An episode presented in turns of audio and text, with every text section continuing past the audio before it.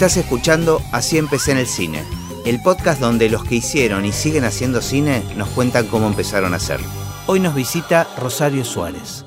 En general siempre empiezo con la misma pregunta, que es si tenés recuerdo en qué momento registraste la existencia del cine. No, la existencia del cine de chica. Bastante chica. Va, de, ir de ir a ver películas infantiles, digamos. Que no era algo que sucediera tampoco tan habitualmente. Era un, un paseo especial, digamos. Familiar. Sí, familiar. Con mi hermana y mis padres, sí. Eh, alguna que otra vez con mi papá solo, también recuerdo, sí. Eso es como, como el entendimiento del cine, pero sí tengo más registro del momento en que empecé a registrar el cine como con, como con otra mirada. Y que tiene que ver con algún momento en que mi mamá empezó a ver cine, o no sé si lo empezó o empezó a compartirlo con nosotros, pero sí de bastante chica, sí, debería tener ocho, incluso quizá un poquito menos, mi mamá tuvo una época en la que se, había fascinado con el cine club y con el cine arte y con el cine cosmos y, como nos tenía a nosotros tres siempre abrojados y, no sabía que mi papá trabajaba los fines de semana, entonces evidentemente no tenía dónde dejarnos y nos llevaba con ella a ver unas películas imposibles. Imposibles para chicos. Imposibles, imposibles que mi hermano corría por el cine directamente como un loco. Mi hermana no sé, no tengo mucho registro de si no se, no se iba a otro lado cómo se las rebuscaba. Y yo me sometía como a, la, experiencia de ver las películas sin entender. Recuerdo una película muy especial que nos llevó a ver al, cineclub, eh, el que está ahora ahí en la galería, ahí en Diagonal Norte, no sé cómo se llama ahora, eh, de Mau a Mozart. Y yo era ver chinos tocando el violín no entender absolutamente nada, pero quedar hipnotizada durante toda la película. Pero te sometías por una cuestión de mandato. Porque me encantaba. Ah, no, me encantaba incluso sin entender nada. me encantaba la experiencia de ir a ver esas películas, más allá de, que no podía ni siquiera decirte de qué se trataban cuando salía de ahí. ¿Y qué te pasaba con, con la experiencia de tu mamá. O sea, tu mamá había conectado de repente con ese tipo de cine. Y me parecía yo la admiración total. Después era como eh, en esa misma época, creo, eh, así bien chiquita, como me acuerdo muy, muy presente, como una vez que mi mamá se ausentó dos noches de casa porque se iba a ver una película que eran dos partes. Se iba a ver Fanny Alexander en dos partes. Y era como, mamá, no está ni lunes ni martes, pues Y para mí era como una locura. Que mi mamá dos noches no esté en casa porque se iba al cine. Como una envidia total, como yo quiero hacer eso. Y después eh, me empezó a llevarme también. Me acuerdo de ver, no sé, que me lleve al cine Cosmos a ver un ciclo de Bergman. De repente.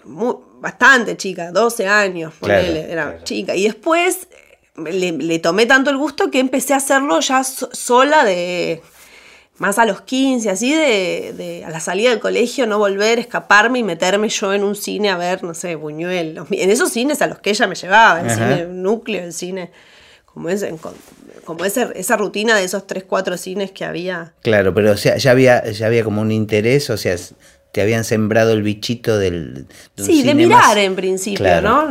Como que jamás se me ocurriría, no se me ocurría en ese momento la posibilidad de hacerlo. Claro, pero, pero ya con un cine no comercial tal vez, ¿no? Sí, y que yo no lo entendía muy bien. Pero me hipnotizaba, digamos. Claro. Y, a partir de ahí, eh, digamos, terminaste la secundaria y apareció como un interés en hacer algo relacionado con eso. O... En realidad me, pasó antes de terminar la secundaria. Yo había estado eh, toda mi secundaria como muy convencida de lo que iba a estudiar, como muy, muy, muy convencida no sé si en tercer año del colegio o algo así, escucho, y yo quería estudiar arquitectura. Y empiezo a escuchar que un tío mío, un tío medio político, iba a empezar a trabajar en una carrera, un tío que trabajaba históricamente siempre en televisión, en Canal 3, como un, no sé, algo técnico de los canales de televisión, y lo llamaron para trabajar en una carrera que va a haber de cine en la UBA, bueno, era más o menos para cuando yo estaba en tercer año, estaba abriendo la carrera de imagen y sonido. Y tenía este tío medio político que iba a empezar a trabajar ahí, empezó como en ese momento dije, como corría arquitectura de, mi, de mi visión y entró esta otra cosa medio mágica. Eh, ¿Y, él, ahí, él, iba a dar una materia en particular? Él iba a dar una materia técnica, Ajá. creo que era tipo técnicas audiovisuales, lo que después, no sé si ahora sigue existiendo, pero que en su momento se llamó técnicas audiovisuales. Y, apareció esa posibilidad y yo estaba como en tercer año y ya era como que ya quería terminar el colegio y me, me agarró como una desesperación porque sea ya, al punto que me metí en UA 21 en quinto año, cosa de sacarme el CBC rápido de encima.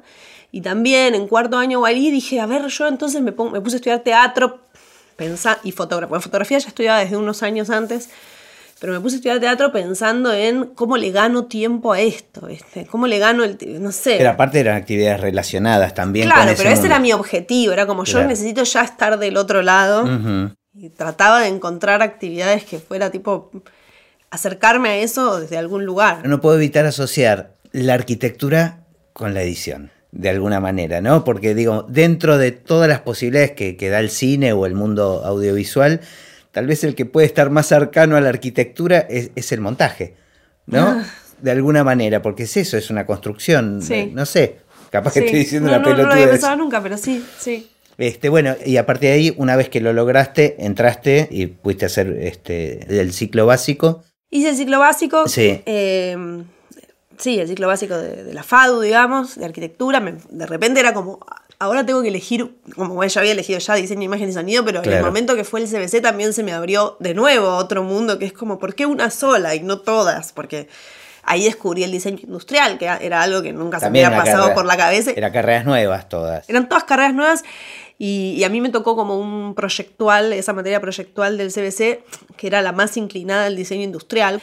Y era fascinante y en el momento dudé, ¿viste? dije, ¿a dónde me voy? Pero bueno, seguí mi camino de imagen y sonido, desconociendo porque no pasé por eso, estaba tan, como que fue tan pronto lo que yo dije, yo quiero esto, que me salté como esa etapa de ver posibilidad de diferentes universidades, como uh -huh. casi que me enteré que existían las universidades de cine. Después. Ya cursando cuando fue las marchas por la ley de cine y empezaron a aparecer los chicos de la FUC y... Claro y de la NARC no tenía ni conocimiento de que existía porque no me ocupé de investigarlo tampoco, como que a mí me, yo iba a estudiar arquitectura, me apareció esa cosa ahí al costado me que gusta, me gustó me y me, me, mandé. Vi luz y subí. Claro. Pero, bueno, pero está bueno también eso, digamos, esa cosa de dejarse llevar por la intuición, ¿no? Sí, de alguna manera. Sí, obviamente cuando, me, cuando después en las marchas de cine vi a la, como descubrí la FUC y a los que estudiaban en la FUC. Pero la FUC y debía ser muy nueva también en Sí, esa, era sí. nueva, pero tenían otro acceso.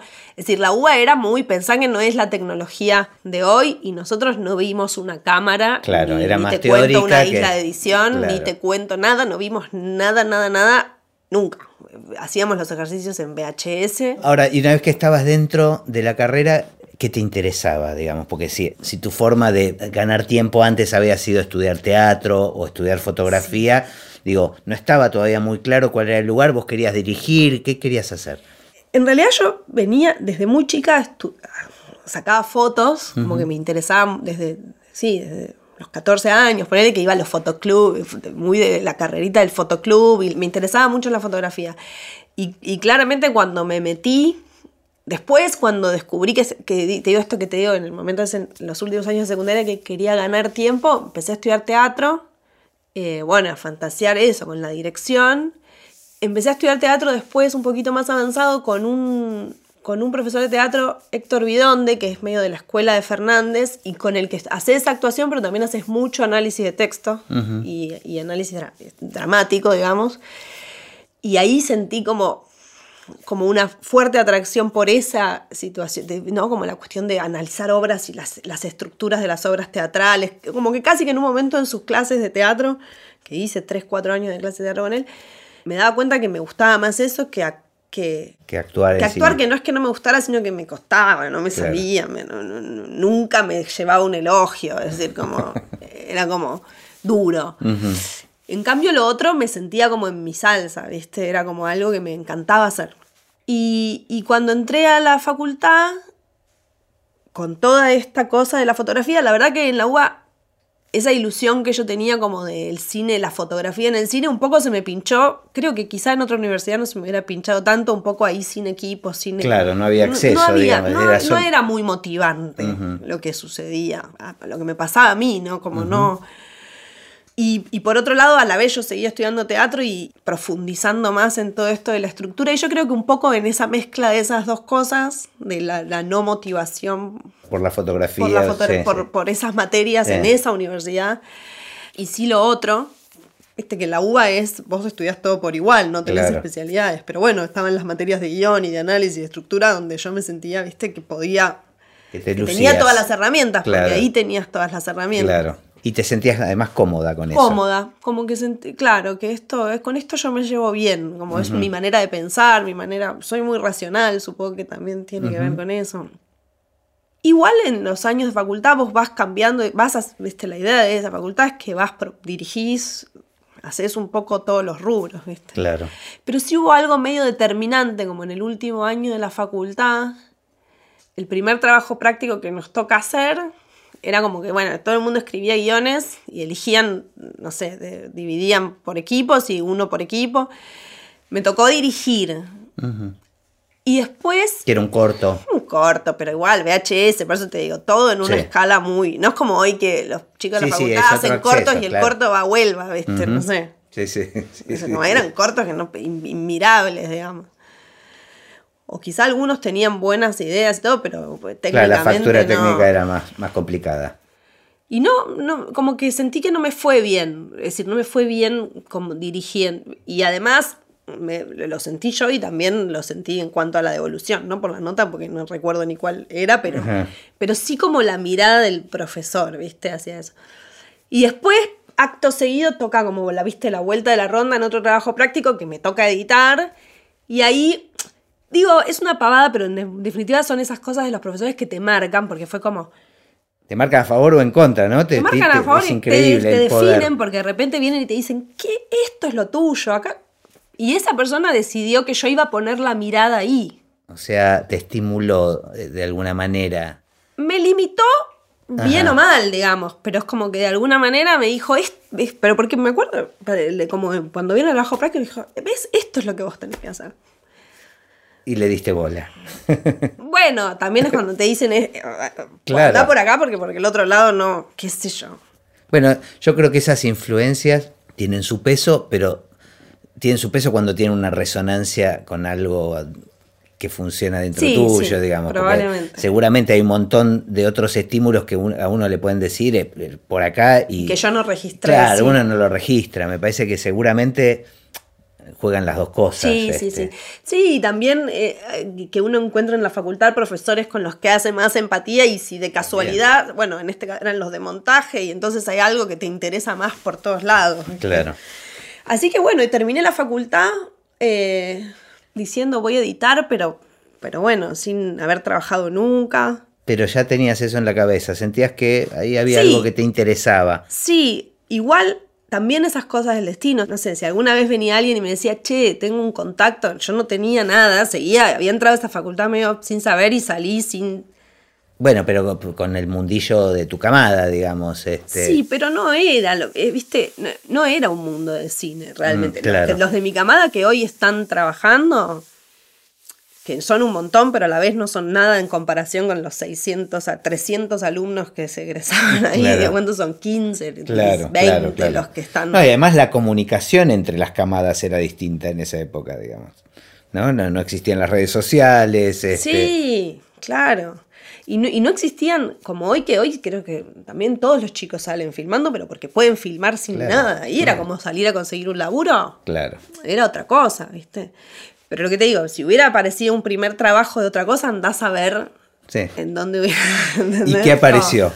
Y ahí apareció uno de mis compañeros de, de grupo de ahí de la facultad, me dice, che, fulano, que era un profesor, no, te digo el nombre porque no me lo acuerdo, dice que hay un trabajo, hay que empezar el primero de enero, llama a este número, me da un número.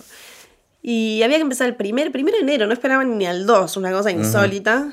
Bueno, llamo por teléfono a esta persona y era un sueco que hacía realizador, que hacía como unos documentales institucionales para, para el gobierno de la provincia, ahora no me acuerdo bien, pero como unos documentales institucionales filmaba, hacía la fotografía, editaba, musicalizaba, era como uno... Ah, tenías que hacer todo. No, ¿eh? no, eso hacía Ah, él. ah, él perdón. hacía todo. Ajá. Como era un- una persona, un Claro. tipo acá, europeo, así con su...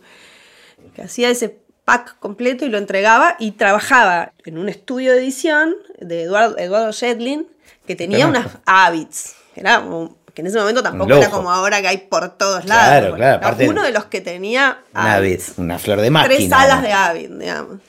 Este señor le alquilaba ahí. Así que fue ahí. Fue, de- repente me dijeron, vos podés empezar si manejás el Avid. Sí.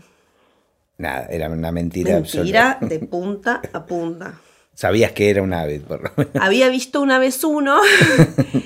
Porque eh, había visto una vez uno, le había pedido a, a un profesor mío de la facultad, Alberto Ponce, ir a, a donde él estaba trabajando, estaba, no sé si unos meses antes o ese mismo año, eh, había estado un día presenciando su trabajo, en, él estaba editando la película de Fabio Perón, y había ido ahí a mirar, y había visto uno, y él me había dado ese día un manu- unas fotocopias, casi así de, no sé, 30 fotocopias, del, del manual de Avid, donde decía, este botón es esto, este botón es Excelente, o sea, claro. Y ¿cómo yo no? tenía ese manual. Pues, Ya está, era No como sé. tener el conocimiento. Y tenía la suerte de que el primero de enero no iba a haber nadie.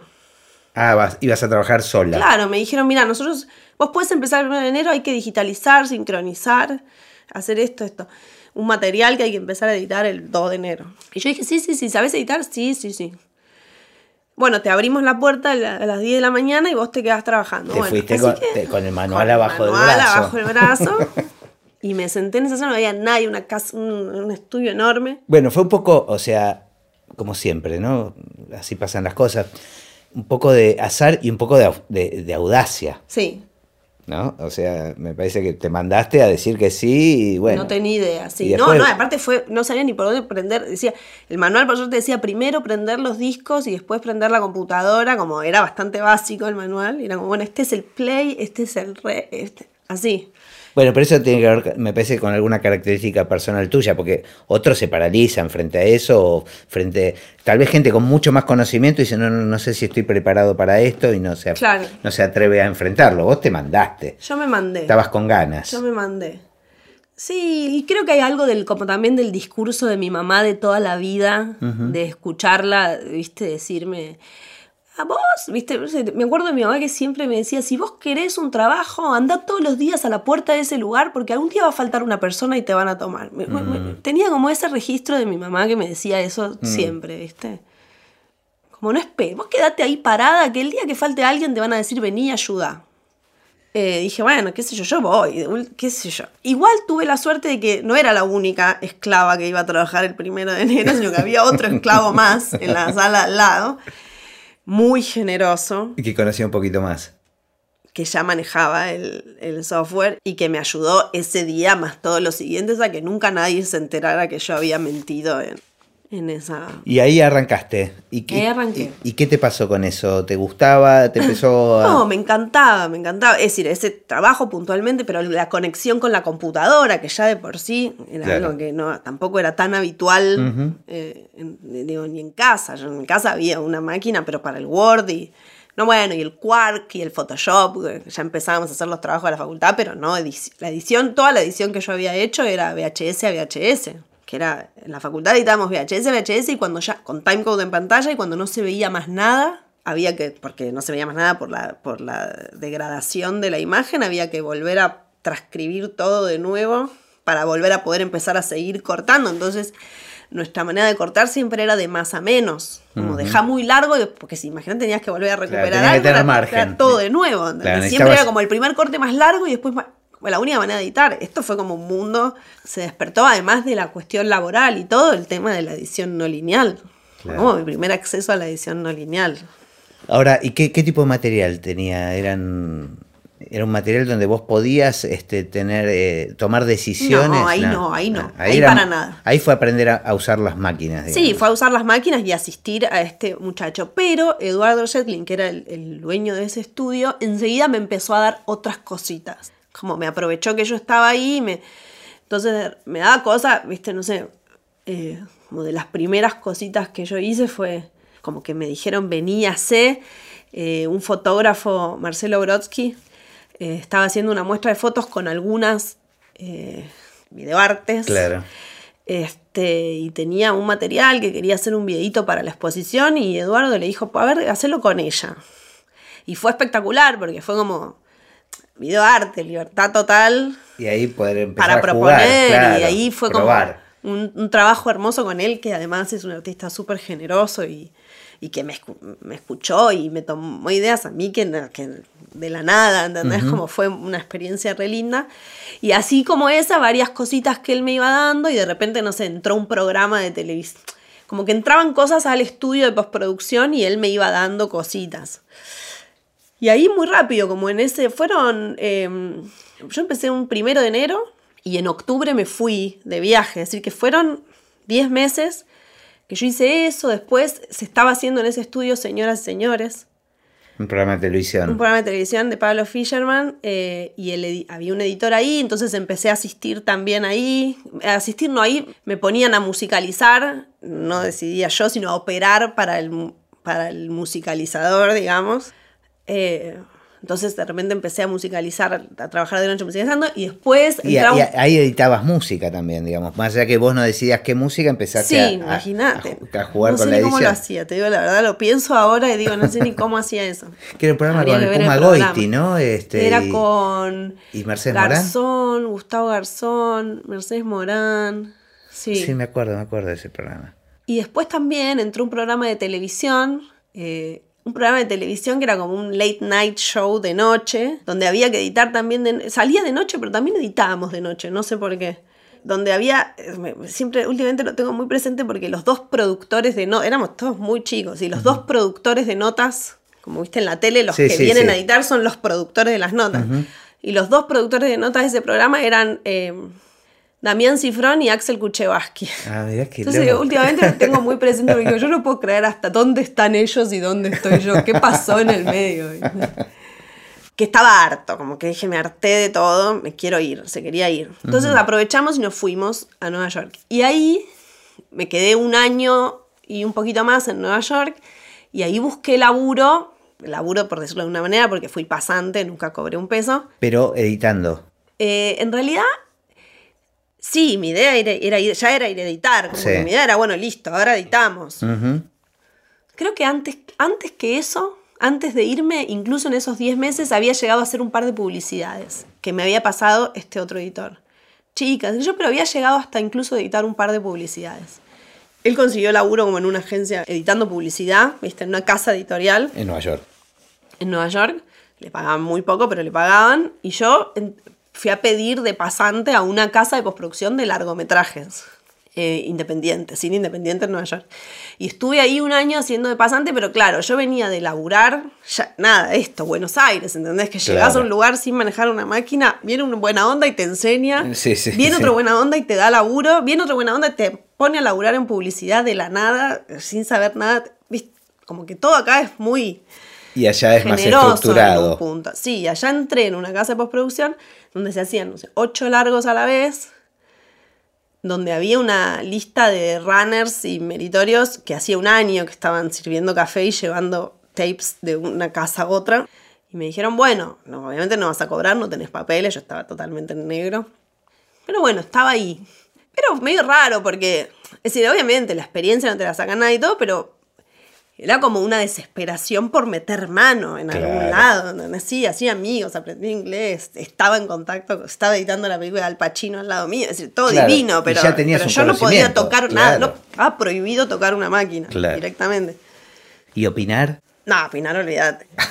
Pero sí me pasó ahí un día.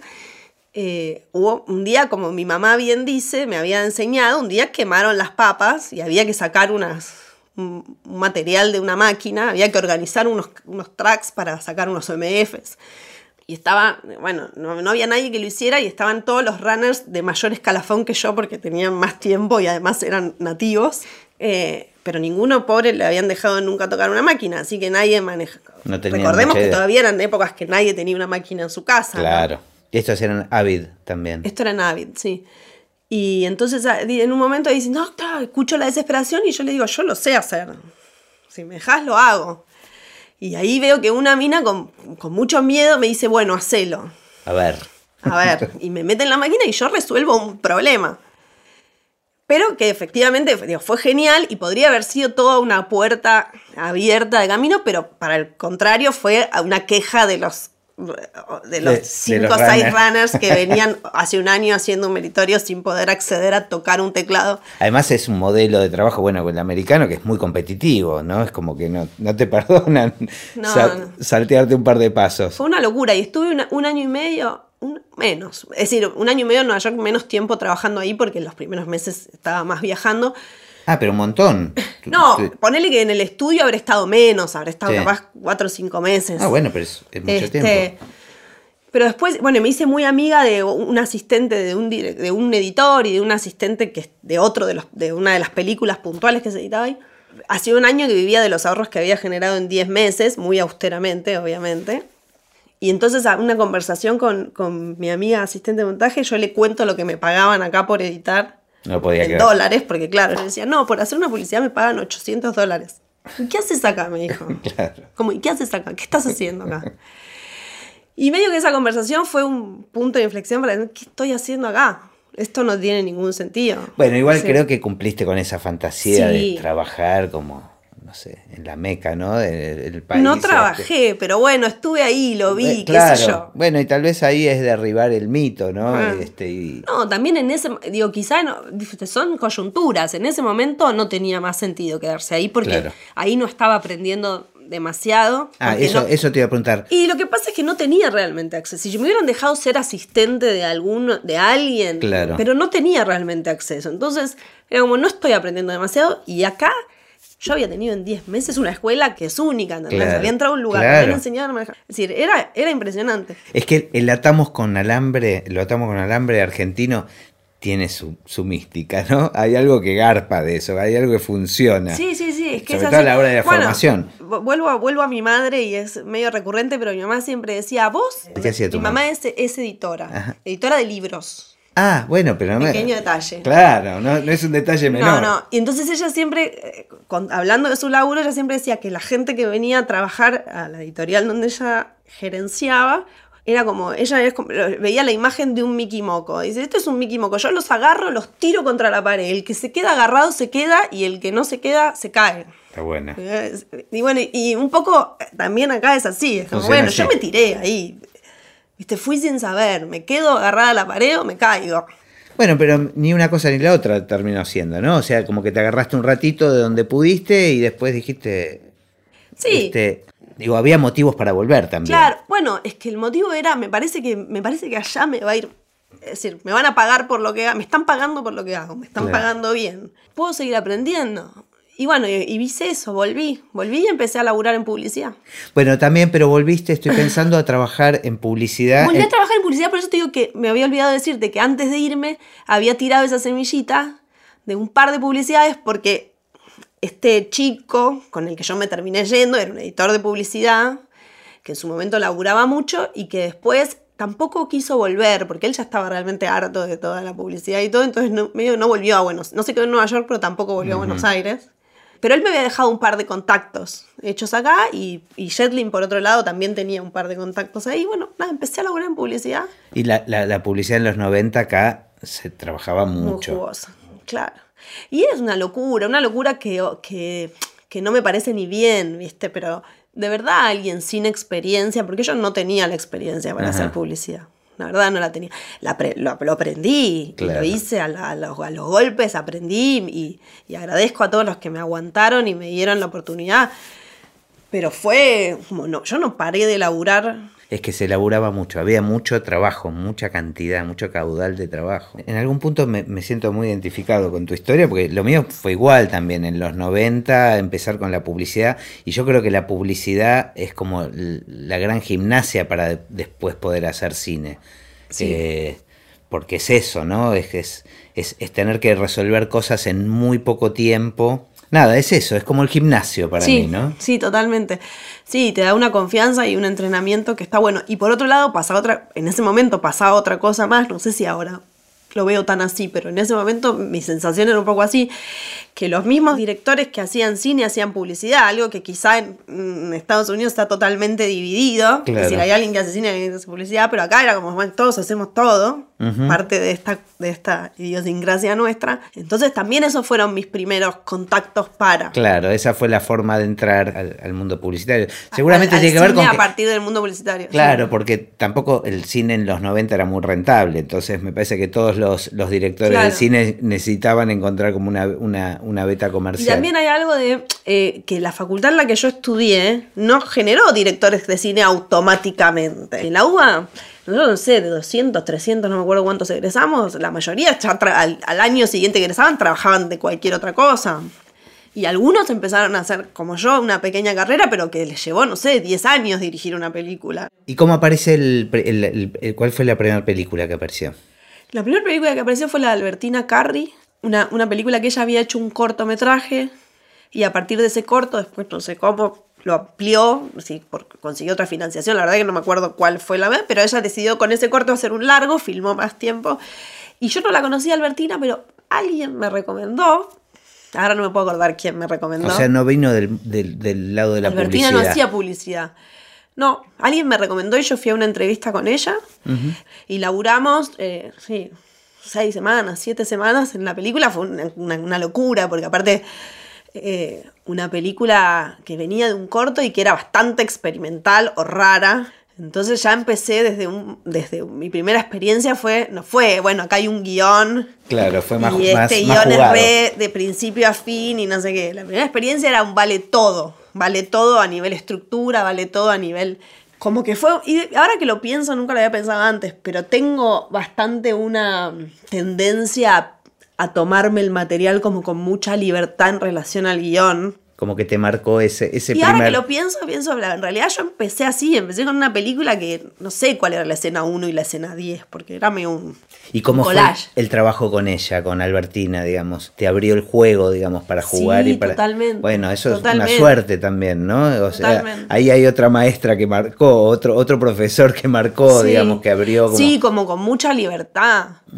Esto, ¿viste? Primera película que agarrás y de repente un personaje desaparece sacás un personaje de la película, que es algo que hay que tener, ¿viste? como yo pienso, en ese momento era de impune, ¿viste? Como de esto, de esa juventud que te arrojás. sí, sí, sí. sí, hoy antes de proponerle a un director desaparecer un personaje de la película, lo pienso varias veces. En ese momento fue, esto, esto no lo usemos. no, y además siempre están en esos casos las amenazas de los actores, ¿no? Que no les gusta mucho. bueno, acá era todo medio... Este, pues hice otra película que no me acuerdo tampoco cómo llegó. Creo que en realidad llegó por Musa, porque creo que Musalupi es el que estaba con Albertina, que de hecho el personaje que yo saqué de la película de Albertina es Musalupi, era Musalupi haciendo un personaje ah, mira. menor, obviamente. También le marcaste la carrera a él, seguramente. No, le anulaste la carrera como actor. Ya estaba más, me parece. Claro, puede ser.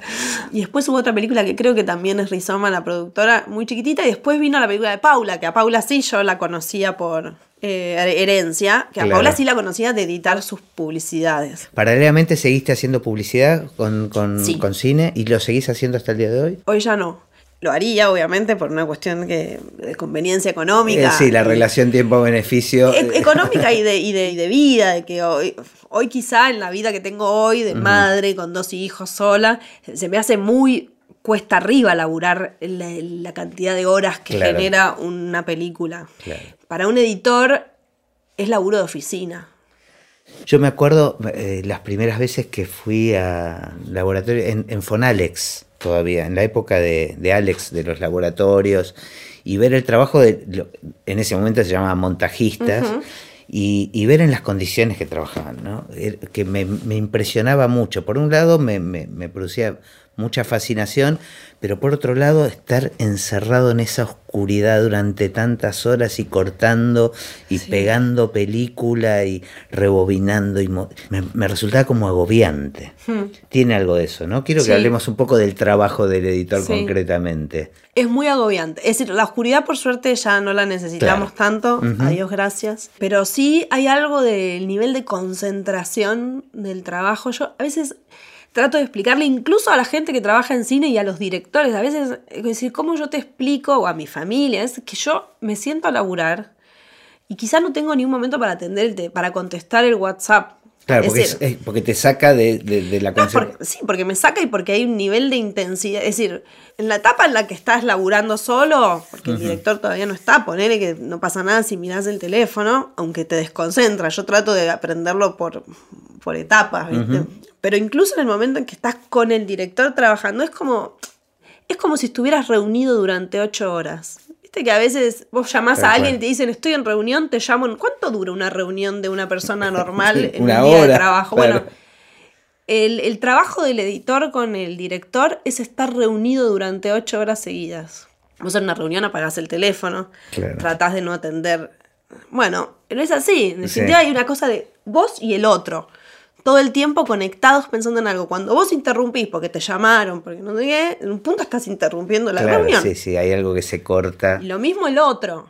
Y hay que tratar de controlarlo porque no dejas, pero bueno, es muy intenso, es muy intenso para la cabeza, es muy intenso para, para lo que te queda. Eh, si vos estás reunido ocho horas, salís del laburo y tenés un, prendiste el celular y tenés un quilombo. claro, claro. Se te acumuló todo. Ahora, en algún punto nuestro trabajo es paralelo casi. El único contacto que tenemos en general es con el director, eventualmente con algún productor opinando un poco, eh, pero es un trabajo como muy en solitario y después de que pasó toda la, digamos, toda la etapa de rodaje. ¿Te involucras en general en la preproducción? O sea, ¿te gusta meterte con, el guion antes de que sea filmado?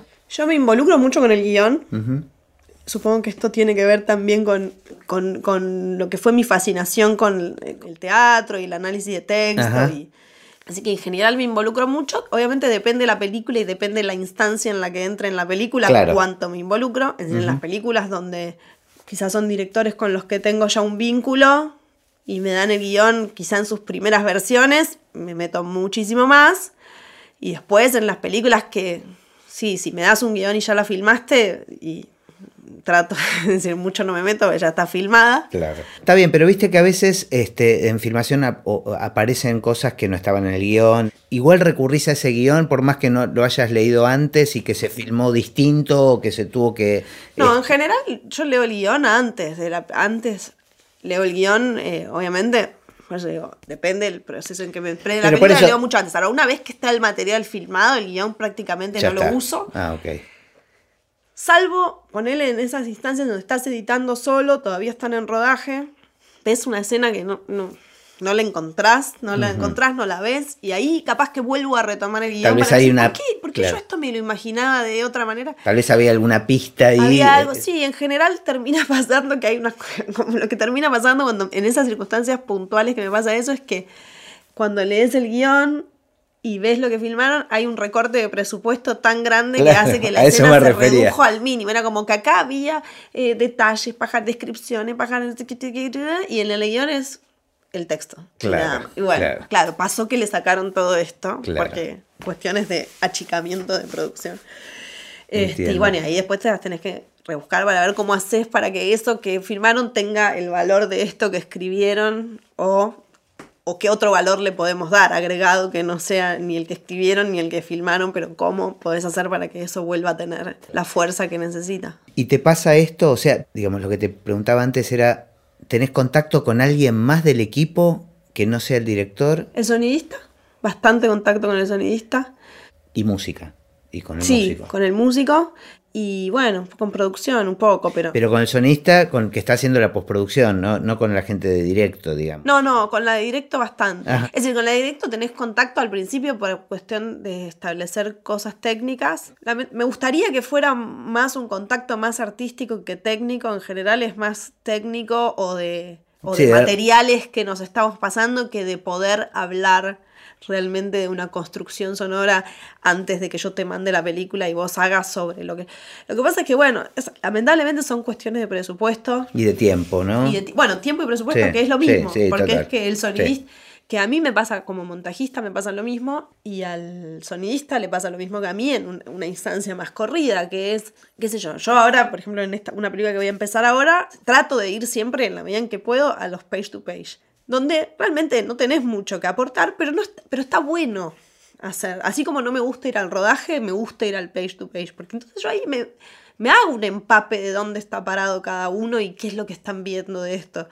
¿Y dónde puede haber un problema futuro? Sí, ponerle un problema futuro, pero capaz no es detectar problemas que si surgen ahí te aprovechan bastante. Los demás, como cuando estás ahí, está, está bueno ver cómo todo el resto del equipo como que le, sirve ir a chequear con vos de, esto. ¿Te parece que? Pero está bueno un poco darte una idea de cómo la van a filmar, qué tienen en la cabeza y cuáles son las intenciones más allá de lo que después consigan hacer que yo vaya al page to page, que a veces duran un día o dos días enteros de laburo, que lo tengo que hacer gratis porque nadie me va a pagar para mí para que yo vaya a ese page to page, porque en mi alta faltan tres semanas o cinco semanas, requiere que yo pueda tomarme dos días libres o que justo no esté laburando o que... Y en general es muy difícil que eso pase. Y lo mismo le pasa al sonidista cuando vos estás editando. A mí me encantaría que el sonidista venga a la vid cada tanto y vea un primer corte de mi escena y hablemos del diseño sonoro o lo mismo el músico, hablemos de la música acá, veamos, movamos. Pero no, no, es factible, porque el sonista está haciendo otra película, probablemente en rodaje de otra película, o en la post de otra película, mezclando otra película, no. Esa es la, la, triste realidad. Sí, sí, que, que, tiene que ver con lo que decías vos, con, con, tiempo y que en definitiva es plata, o sea, presupuesto. Que todo es achicado. Pensé que antes a los editores, en la época del cine Moviola, se los contrataba hasta la copia el editor seguía contratado hasta la copia. Es decir, que uno hacía un planteo de sonido en el montaje y después tenías que estar siguiendo el laburo del sonidista y ibas a la mezcla. Claro. Y, presenciabas la mezcla. Claro, pero todo eso se pagaba. todo eso se pagaba. Ahora vos, mientras ellos están mezclando, vos capaz, yo veo las películas, el sonido de las películas en el estreno. Y te, llevas unas sorpresas increíbles, muchas, la mayoría buenas. Sí, sí. Y algunas no, pero la mayoría buenas, pero algunas decís, ay, yo lo había, pero yo había planteado de otra manera. ¿Y con el tema de color también este, te metes o también te, pasa algo similar? Lo mismo. Lo mismo, te, te sorprendes el día del estreno. Sí. Este, en general gratamente, me imagino. Sí, sí, sí, sí, obvio, eso es una cosa hermosa porque claro. Ahora, siempre suma. El sonido también y la música, siempre, mis sensaciones siempre suma, pero igual, eh, sí, obviamente pienso que sería más lindo poder eh, seguir el proceso hasta el final. Pero bueno, me parece que también tiene que ver con, como que ha cambiado la manera de, de entender las colaboraciones. Como ya ni siquiera hay un solo editor para una película, en la mayoría de los casos. Es decir, es muy difícil esta constancia de decir, yo elijo un editor como colaborador. Y lo banco hasta, claro. Hasta el final, porque hay muchas miradas. Claro.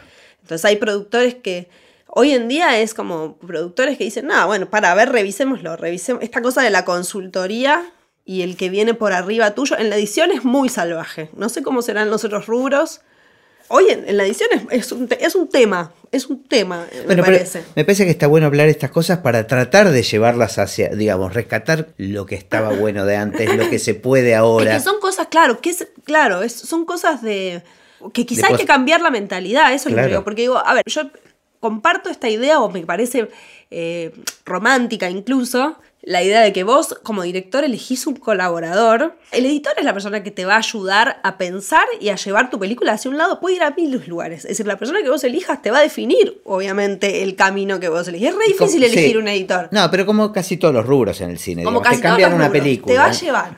Claro, pues vos elegís el fotógrafo y en la mitad del rodaje no vas a cambiar el fotógrafo. claro. En cambio, la postproducción es tan amplia y hoy el costo es el mismo frenando y continuando, salvo por la fecha de estreno que te corra o lo que sea, o cambiando de editor, puedes cambiar de editor 10 veces. Y, pero esta cosa, lo que decía, esta cosa, de, el, director que elige un colaborador es una mirada que te acompaña. Ahora, si vos elegís... Pasás por varios, digamos. Bueno, entonces son muchas miradas. Claro, hay algo como que se lava o es una mezcla, es una cosa, es, como... Son puntos de vista, por eso digo, perdés algo, perdés esa cosa de, ok, vos sos un autor auténtico. Claro, se pierde lo, más personal. Bueno, por eso, bueno, pensar en una película dirigida por, no sé, que la primera secuencia la dirija uno, la segunda otro, o la tercera otro, o que la, o que la preproduzca uno, la dirija otro y la edite otro. Ponele, son resultados distintos. Son resultados distintos. que tal vez no, no, está ni bien ni mal, pero son cosas. Son resultados distintos. Igual, sí, obviamente, también entiendo la mirada del productor de. si no me cuesta nada, digo, necesito esas otras miradas. Sí, sí, esa Porque también es ¿no? un laburo que obviamente algo, algo enriquece la mirada de afuera. De hecho, los editores buscamos la mirada de afuera. Como editor, vos sos al principio del proceso la persona más eh, objetiva, por, no sé, por decir algo, más neutral, más, más cruda con el material porque no tenés ningún vínculo eh, emotivo. Yo trato de venir al rodaje, que no me parezca, viste, el rodaje todo es amor. Y, Claro, sí, sí, todos se ríen Todo de. Todo es gracioso. o Este, incluso el esfuerzo que te cuesta hacer una escena. Eh, Entonces, en- como que al principio del proceso sos eso. Al final del proceso ya no sos esa mirada objetiva, ya sos una persona que te encariñaste con lo que te costó editar una escena. Ver, Que la, que- la peor escena de todas, te llevó tanto tiempo y, tan, y te parece que hiciste tanta maravilla que te parece que ya no la vas a sacar. Y después viene otro y hiciste, hiciste maravilla, pero sigue siendo una porquería. ¿no? Bueno, eso digo, que esa mirada al final que uno ya no, ya no es más, No. ese, esa, esa mirada objetiva, y uno como editor reconoces eso, entonces por eso mostrás la Claro. película, escuchás opiniones, pedís opiniones de colegas, o el director pide opiniones de otros directores. Es decir, es algún laburo que se hace. Hoy en día ya se lleva más al extremo que es directamente llamo a otro y que la edite todo, o que me diga qué haría este con Claro, esto. que- Yo creo que hay que prepararse, eh, eso ya en realidad puede pasar, digo, eso ya está pasando. Y produce sentimientos encontrados, ¿no? Este, sin Sí, duda. totalmente encontrado. Yo al revés, yo estoy realmente pensando en que hay que, como editores, lo he hablado con colegas, eh, hay que tratar de no ir en contra de eso, sino acoplémoslo. Empecé- no sé, el otro día estábamos en una reunión con algunos colegas y le decía, sé, va a haber que hacer algo con esto. Es decir, empecemos a laburar, ofrezcámonos en dupla, seamos nosotros los que elegimos Claro. con quién cotejamos nuestro Mon- laburo. Montémonos sobre esto y. y- Sumémonos a y- esta movida y digamos- Y saquemos el jugo, digamos. Ok, somos dos. Digo, bueno, pensémoslo bueno. como, una como una manera de, de que no sea te arranco un trabajo. Pues es muy duro que te arranquen un laburo de las manos. Me parece que tiene que ver con cómo uno lo mira, digamos. Es, es eso, no es lo que pasa, sino cómo uno vive lo que pasa. Mm. Algo equivalente puede pasar con el tema de las músicas de referencia. Me interesaba tu mirada eh, sobre eso, sobre el- qué importancia le das a la música a la hora de editar Ajá. eh, y cómo, cómo te llevas con, te- con el trabajo del músico sobre la música original y cómo compite eso con la referencia. Eh, mira, a mí no me gustan las experiencias que yo he tenido de trabajar con música de referencia. Si hablo del trabajo ya hecho, como que en general no me dio buen resultado. Pero usás música para editar, o sea, No, en, ge- en general, a ver, años atrás he hecho películas donde trabaja, trabajé con mucha música de referencia. Especialmente una película donde tenía música de referencia de punta a punta, pero eran unos colchones robados de otras películas muy abajo. Y, y esto, después la no participación en el proceso de postproducción, y ir al estreno y ver la música final, puede ser medio choqueante porque a veces no es, digo, cuando uno no sigue el proceso, porque yo entiendo Claro, que en el no sé- medio hubo un director y un músico que tomaron un montón de decisiones porque les pareció que era lo mejor y es re válido. Pero bueno, uno se quedó afuera de todo ese proceso. Quizá, obviamente, volvemos a que el ideal sería que el editor no se quede afuera porque Claro, también, si yo hubiera sabido que la música era esa, probablemente lo hubiera editado de otra manera. Bueno, entonces, bueno, desde ya volvemos a ese tema de que esa desconexión no está del todo buena, pero bueno, hay un director que, que está llevando eso adelante. Pero bueno, para uno igual puede llegar a ser una sorpresa. Es decir, eso de las músicas de referencia, en general, por esas malas experiencias que tuve, hoy trato de que no, No haya. usarla. Sí puede pasar, obviamente, que uno pone. Hoy quizá me pasa más que, que los directores ponen más músicas, eh, no de referencia, sino músicas que creen que van a poder tener y que después no tienen y hay que. Ah, ah, o sea que no tiene me- problema de derechos. truchar, digamos así, claro, como claro, copiar o hacer claro, algo en el claro, estilo, pero que no claro, va a ser. Claro. Eso quizá me pasa más seguido. A mí me gusta más cuando aparecen músicas, del, cuando hay un músico de antemano y te van- contratado, y- que y también a veces no sucede, el Claro, músico sí, no está sí, sí, decidido Claro, todavía. Claro. y te va mandando, porque digo, la música tiene mucho poder de resignificar una escena, Obvio. ¿no? Entonces este, es eso.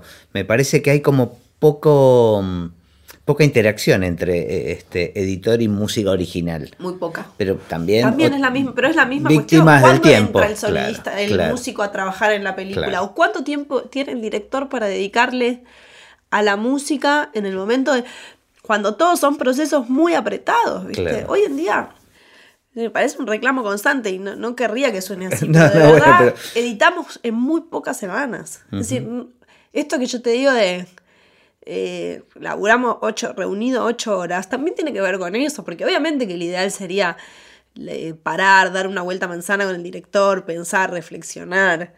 No sé. Me acuerdo que con Paula siempre, cuando editamos Herencia, la primera película, me estoy acordando ahora, siempre decíamos, era, invierno, evidentemente, estoy dando cuenta, y había un momento en que nos trabamos y Paula decía la estufita, la estufita, porque era que ella se iba a la estufita y dejábamos de editar un rato y charlábamos. Hoy no hay más tiempo para estufita. Y esa, estufita, permitía hacer otro tipo de conexiones neuronales, seguramente. Sí, Totalmente, era como saquemos la mirada del monitor. Hoy no, hoy no, no tenés, los tiempos que te dan de edición de una película no te dan margen a sacar la cabeza de la, de la pantalla. Claro. Porque son muy acotados. Sí, entiendo. Entonces es correr, correr, correr, correr, correr. A veces música, no llegás ni a ponerla. Música, si me das una música la aplicamos, pero música, ponerme a buscar música de referencia. Claro, claro. No me da el tiempo. Me ha pasado que tal vez algún editor me mandó una referencia que me sorprendió. Claro. Que no hubiese ido nunca para ahí y en vez de pelearme con eso, digo, ah, pero pará, acá puede haber algo, pero me parece que la referencia tiene que ser eso, como un punto, como una idea o este para ir hacia un lado y a mí me gusta que las películas tengan su propia identidad, ¿no? Musical, su sonoridad, su leitmotiv, este, lo que sea. Eh, ¿A vos te pasa algo que a mí me llama mucha atención? Trabajamos tantas horas mirando las mismas escenas, ¿no? Este, y en general no tenemos mucho trato con los actores, por ejemplo. Entonces me pasa muchas veces cuando voy al estreno y veo a, los actores o las actrices y siento un grado de confianza.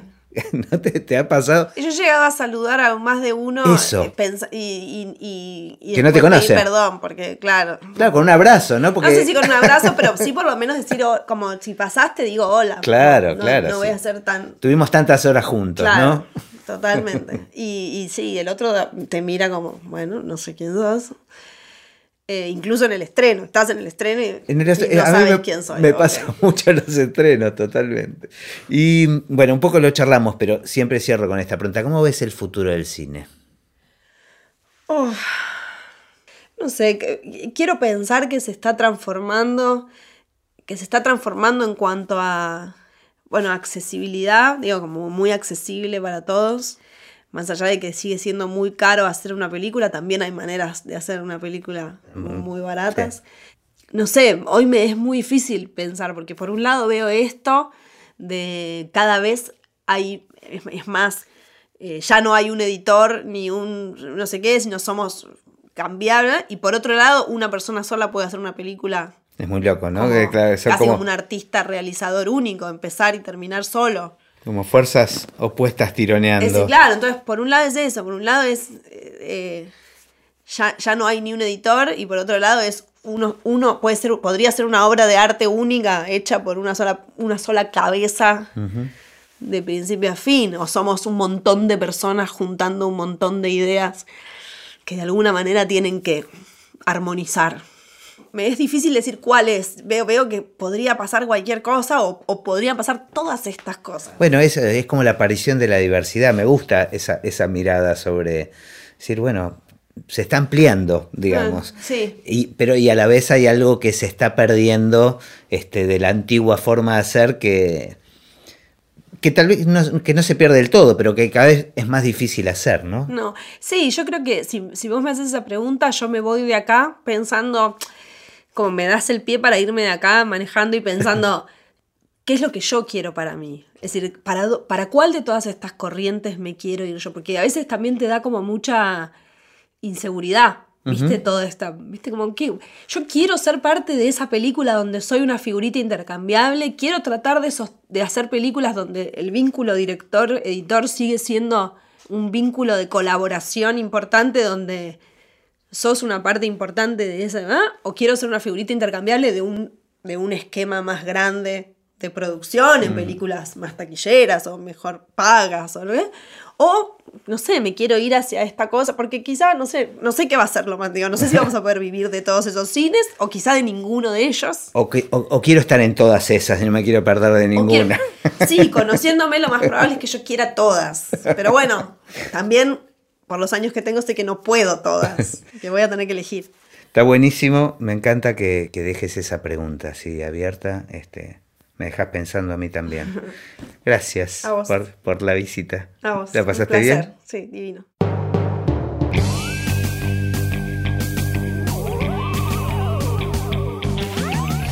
Y así terminó esta conversación de Así empecé en el cine. Mi nombre es Gustavo Pomeranek y espero que la hayan disfrutado al menos un poco de todo lo que disfruté yo. Recuerden que se pueden suscribir para escuchar todos los episodios que vamos subiendo en asíempecéenelcine.com. También nos pueden buscar en Apple Podcast, en Spotify o en cualquier otra aplicación de podcast. Los espero en el próximo. Chao.